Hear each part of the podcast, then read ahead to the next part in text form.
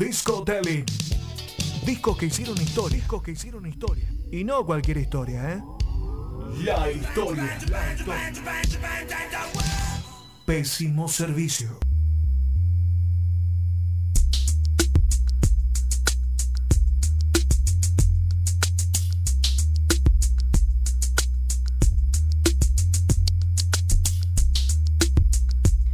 Y acá estamos una vez más con mi segmento personalmente favorito, Disco Telling. Y el día de hoy tengo el placer de hablar de sus majestades satánicas, The Rolling Stones. Vamos a ir poniéndonos en onda con el primer tema de este discazo, su primer disco doble. Estamos hablando de Exile on Main Street. Vamos a ir con Rocks Off.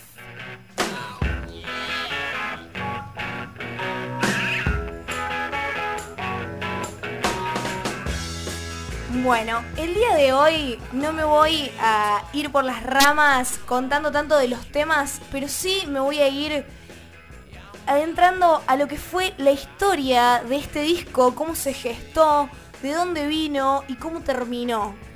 Súper, súper interesante y realmente esta es una historia de rock and roll.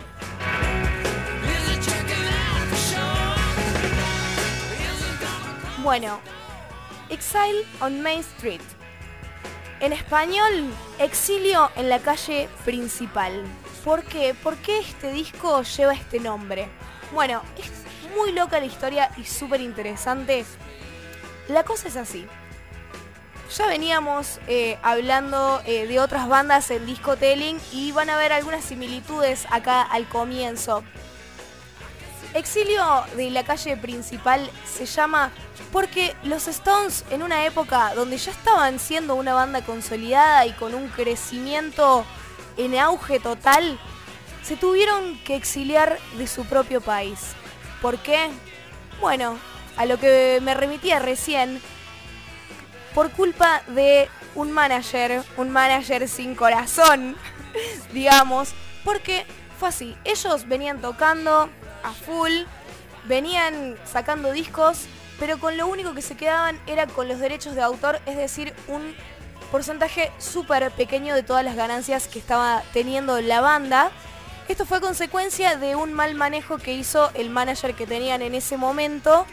Así que nada, de ellos estaban llevando en Inglaterra una vida bastante centrada en las afueras, en el campo, con sus propios estudios, grabando y generando música todo el tiempo. Pero llegó un momento que las deudas al Estado se hicieron innegables e inmanejables, así que por este motivo la banda tuvo que recluirse al sur de Francia.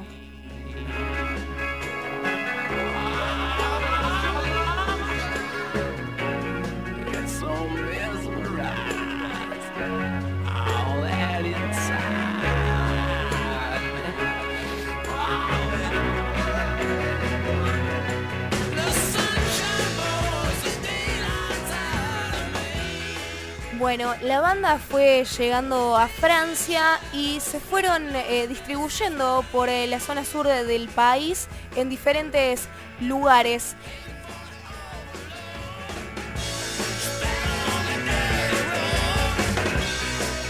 Pero ¿saben dónde, dónde surgió la magia? Surgió en la mansión de Keith Richards. Para ese momento, Keith Richards estaba en pareja con Anita, eh, que seguro si investigan un poco más de los Rolling la van a ver presente en un montón de, de historias. Eh, ellos estaban con su primer hijo, Marlon, que recién estaba dando sus primeros pasos y bueno, optaron por irse a un lugar tranquilo y rodeados de naturaleza que se llamaba Villa Nelcott. En ese lugar, eh, la banda fue eh, ensayando y grabando los primeros temas del disco.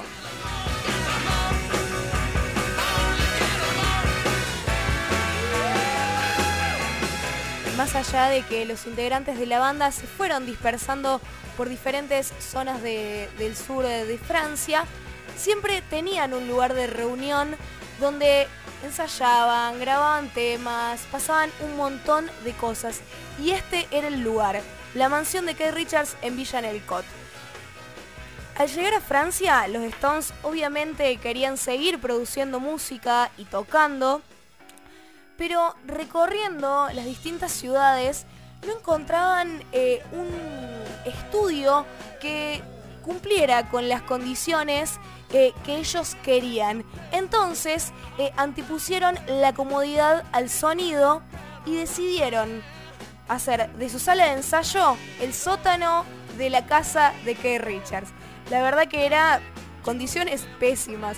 O sea, la banda misma cuenta que el sótano estaba lleno de humedades, había oscuridad y encima no era un sótano como vos te lo imaginás, súper extenso y grande, sino que tenía diferentes habitaciones.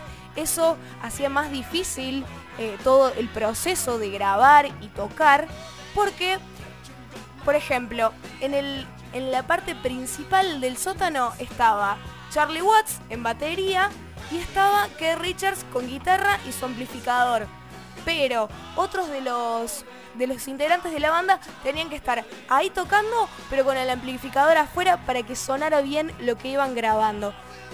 Por suerte, los Stones tenían su estudio móvil y cuando llegaron y dijeron, bueno, vamos a estar tocando y ensayando acá en el sótano, pero necesitamos grabar. Entonces dijeron, ¿por qué no traemos uno de nuestros estudios móviles desde Inglaterra a Francia. Así que los locos hicieron todo, toda una locura, porque tenían el estudio móvil por fuera de la casa con cables de metros y metros conectados al, al sótano. Así que en esas condiciones comenzó a gestarse este disco.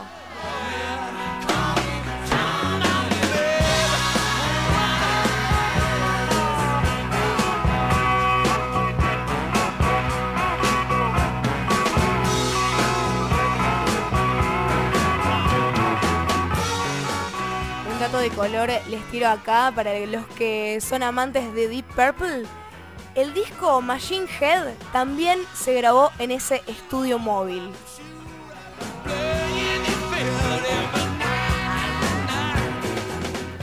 Bueno, luego de esa situación en, en el Reino Unido y un poco de persecución también de la prensa y un montón de, dudas eh, con lo que sería el futuro de la banda, la banda decidió ponerse a pleno con esto. Pero bueno, fue por un, por un lado un retiro a todo lo que venían viviendo, pero bueno, fueron como unas eternas vacaciones por un tiempo, porque bueno, en, ese, en esa casa de, de Keith Richards todo el tiempo iban músicos, artistas, fotógrafos, eh, ingenieros de sonido, productores, y se transformó como en un estilo de vida. También cuenta la banda que todos los que iban, la mayoría de los músicos tenían hijos, así que era un montón de intercambio cultural y musical todo el tiempo y se transformaron en algo como una gran tribu. Los músicos por, durante el día llevaban a cabo su vida familiar, también contaban que, que Richard se levantaba temprano, tomaba su auto y lo, llevaba a pasear a su hijo Marlon, iban al zoológico, iban a otros lugares, al parque, porque por suerte ellos no eran tan conocidos en Francia, así que llevaban una vida normal, pero por la noche, obviamente, los músicos tenían que seguir con su vida profesional, así que durante el día eran los niños. Durante la noche, músicos y técnicos tocando y dándole forma a este discazo.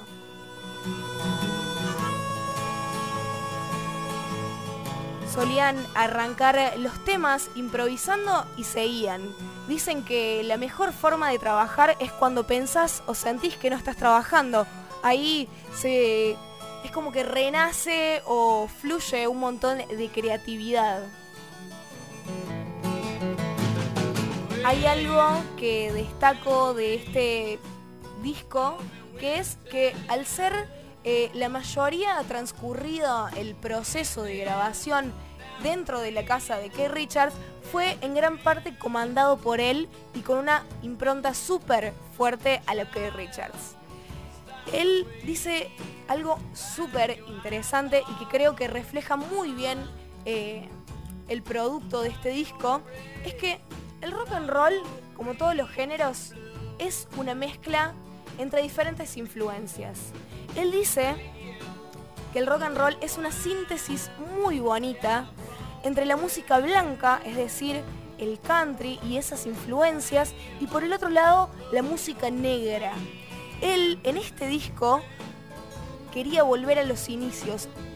Muchos de los medios decían que los Stones fueron los responsables de devolverle la música negra a Estados Unidos. Ellos dicen que quizá. Em,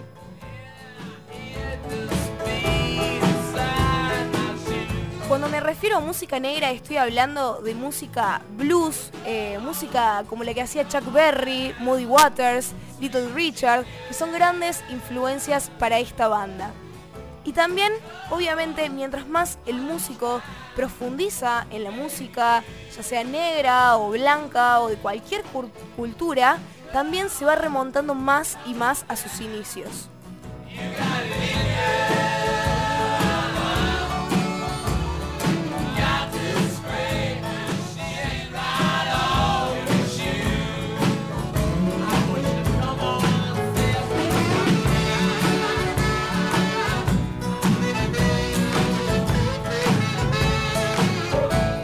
Fondo estamos escuchando Sweet Virginia, pero el tema anterior, Tumbling Dice, uno de los mejores temas, en mi opinión, de la historia de la banda, fue. Eh, Mick, Jagger cuenta que, que en toda esta vorágine del disco, de que iban y venían, se puso a hablar con una chica de limpieza sobre juegos y le dijo que le encantaba jugar a los dados, a las cartas, al póker. Y de ahí, de la explicación que le dio esa mujer, salió la letra. Por otro lado, me voy remontando un poquito a distintos temas como para, como para que se vayan ubicando.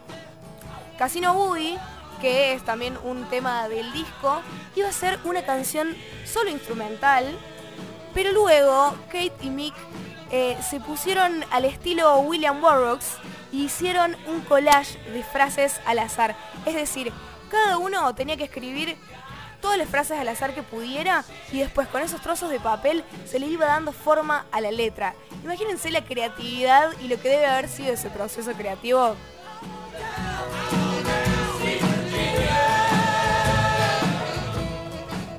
Pero bueno, estuvieron eh, la primavera y el verano en el sur de Francia y realmente parecían unas eternas vacaciones. Pero bueno, lamentablemente luego de un tiempo ya la prensa empezó a darse cuenta, digamos, de dónde estaban los Stones y empezó una vez más eh, la persecución. Pero acá hubo un quiebre. Un día eh, había tanta gente que iba y venía eh, del estudio que un día mientras los músicos estaban dándose un respiro mirando la tele en la, en la planta alta, eh, alguien muy vivo entró y robó ocho guitarras, un bajo y el saxo de Bobby.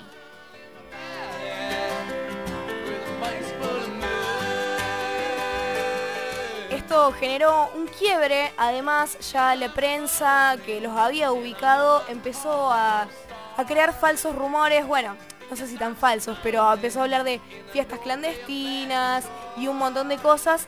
Y eh, bueno, los Stones ya venían meses y meses eh, grabando este disco y ya se empezó a hacer un poco pesado el proceso, porque bueno, ellos tenían una gran carrera ya, pero era la primera vez que se metían con un disco doble.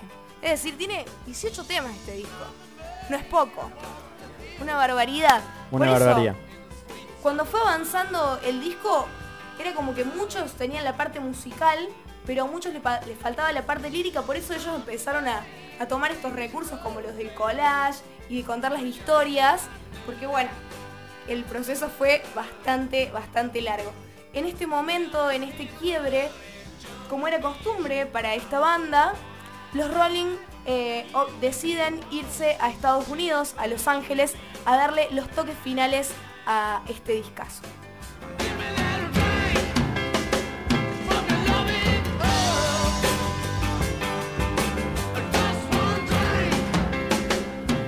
Cuando llegan a Estados Unidos le dan una impronta también más gospel, con coros de un montón de mujeres y como que le terminan de cerrar eh, todo el concepto al disco.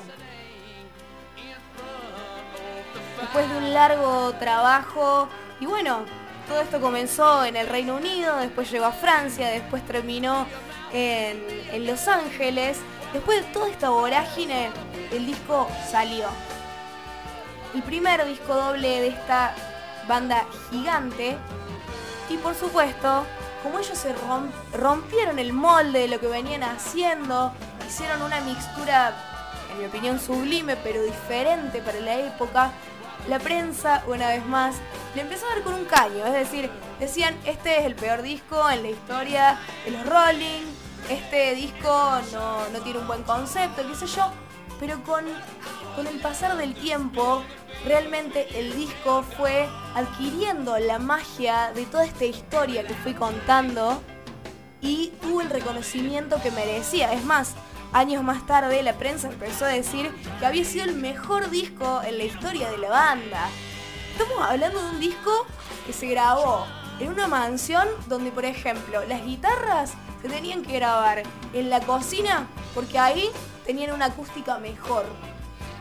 La batería en el sótano, el bajo en tal lugar y así todos estos ingredientes hacen que este disco tenga ese sonido tan particular y toda esta magia que es la que estoy contando.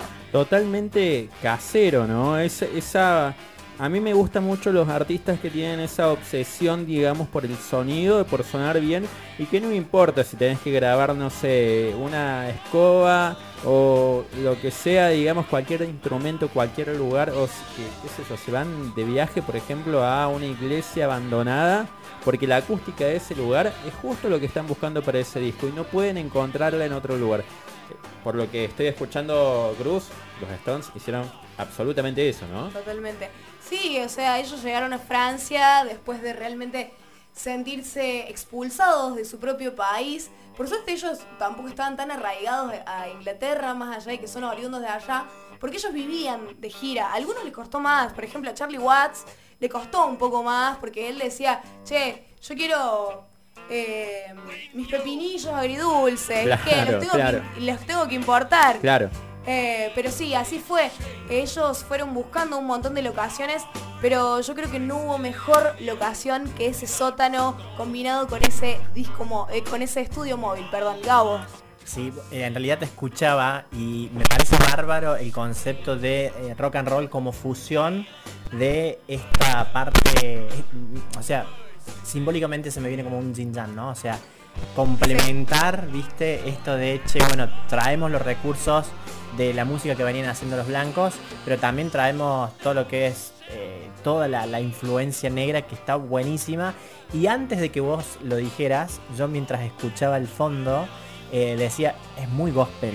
Y tal cual, lo terminás materializando con esa potencia que tiene gospel. Yo creo que eh, ese concepto es como una cultura golpeando a la otra. Y eso se ve perfectamente reflejado en este disco, todas sus influencias. Es decir, ellos cuentan, eh, bueno, en el DVD del disco y en algunas entrevistas, que cada vez que tienen que grabar un disco, ellos van al recurso de la música que escucharon, pero incluso la música que escuchaban desde niños, por más de que a veces no lo sepan o no lo quieran reconocer, siempre hay como una mezcla y una recopilación de todos los sonidos que fueron formando esas cabezas, esos oídos. Me encanta, me encanta además desmitificar ciertas cuestiones, porque si vos te vas al gospel, y para mí lo potente que tiene el gospel son estas voces gruesas, femeninas, entonces empezás a tirar un montón de, mitos abajo, ¿no? Porque me parece algo primero súper potente en, cuanto a lo inclusivo, en calidad sonora, porque te da recursos, Mati lo decía, esto de, ser un enfermo, ¿no? En el buen sentido de la palabra. Total, delirante. Obsesivo, obsesivo, perfeccionista, y uno a mí me parece que el oyente, el fan, lo termina reconociendo. Hablábamos recién de cómo se trasciende. ¿Por qué un artista trasciende? Porque vos como fan bancás ese laburo. De decir, che, mirá el, loquito este lo que hizo. Y sinceramente, bueno, bueno, con los Rollings ni hablar. Pero increíble lo que narrás eh, en cuanto a, inclusión de todo esto. Yo distingo tres tipos de personas que solamente pueden describir o encontrar, digamos, ese tipo, ¿no? Eh, eh, detectar, digamos, esa obsesión por el sonido que pueden haber tenido ellos al momento de armar algo así. Primero los músicos, los músicos seguramente se dan cuenta de esto al momento de escucharlo con unos buenos auriculares. Segundo, digamos, aquellas personas que tienen el oído muy afinado, aquellos melómanos incurables, como me gusta decirle a mí, que escuchamos cada detalle y nos gusta escucharlo, escucharlo, escucharlo y todas las veces que lo escuchamos le vamos encontrando algún detalle más. Y tercero, el archi super fan de los Stones, ese seguro se dio cuenta y cada detalle que se va enterando pone el disco y lo escucha nuevamente. Totalmente. Yéndonos por otras aristas del arte, eh, una participación muy importante de, de, registro de todo este proceso fue Dominique Tarlet, que es un fotógrafo francés que tuvo la suerte, la fortuna para él y para nosotros de registrar todo este proceso. O sea, el fotógrafo fue con su V8 y se puso a registrar todo. Llegó un día y dijo, bueno, pasó la tarde acá en la casa de Kit, qué sé yo. Le dice, bueno, termina el día y le dice, bueno, me voy. Y le dice, no, quédate. Y Dominique, ¿cuánto te quedaste? Tres meses se quedó. Tres meses registrando toda esta magia. Así que bueno, vamos cerrando con el segmento y para esto quiero agradecerle eh, a Timoteo Helsi que me ayudó muchísimo a recopilar toda esta data. Me trajo desde Sal si puedes el DVD y bueno, él es técnico en sonido, así que me dio toda su impronta musical un fan empedernido de los Rolling Stones como yo, así que le mandamos un saludo grande. Un saludo grande a Timo, entonces, y por otro lado, yo estoy viendo que la señorita no solamente para ¿Cómo será que será su columna favorita, no? Que siempre se luquea cual acorde la cuestión, ¿no? Se vino con una de los Stones por los 50 años y yo me vine con una de los Beatles, ¿no? Eh, algo que pensaba yo ahora en el momento siempre, ¿no? El contrapunto. Eh, el indio, hablamos el disco pasado del indio, Patricio, Redondos y Soda. Eh, ahora, bueno, Beatles, Stones. Vamos a largar, le comprometo a, Cruz en este momento al aire, que vamos a largar una encuesta. Ahora después nos vamos a sacar una foto. Sigan, somos pésimo servicio. Vamos a largar una encuesta desde ahí los dos nos vamos a sacar una fotito y vamos a alargar la, la madre de las encuestas musicales oh sin, sin ánimo de generar grieta, ¿no? Este país demasiado... No, no, por, supuesto que no, no, sin ánimo. Para es nada. como cuando decís... Yo no te nada, pero... Sí, sí. Yo no, te ofendas, pero, viste, y la tirás ahí. A todo, a todo, esto yo quiero decir que yo no soy para nada cabulera, pero tomé la costumbre eh, a, medida que se fue desarrollando el programa. De la otra vez, hablé de los redondos, bueno, remera de los redondos. Hoy estoy saliendo de casa y digo, me falta algo. Ah, mi remera de los Rolling. claro, venía en modo totalmente... Eh, bueno, Cruz la vimos hoy, estuvimos haciendo unas fotos que seguramente las van a estar viendo en el Instagram de Somos Pésimo Servicio con un look totalmente distinto, digamos, al que tenía puesto. Algo más, viste, look? las rosas, viste, algo look más, nuestra compañera de equipo. ¿eh? Claro, pero no, sigan las, las fotos, vean, no se pierdan esas fotos porque son una producción, digamos, tremenda. Le agradecemos a Mauri, el fotógrafo de, de Gen, que, que estuvo ahí haciéndonos la onda. Y bueno, y después vamos a estar largando entonces esta fotito para que voten y participen. Y la comprometo también a Cruz, que una vez la vi con una de soda. La quiero la próxima vez con la de soda puesta. Vamos a armar un discotelling mano a mano. Yo me sumo a ese discotelling para que armemos ahí y algún disquito de soda. Amo, amo, amo. Me encanta la idea. Gabito también obviamente. Se los debemos. Sí, se los debemos. sí, sí, por supuesto.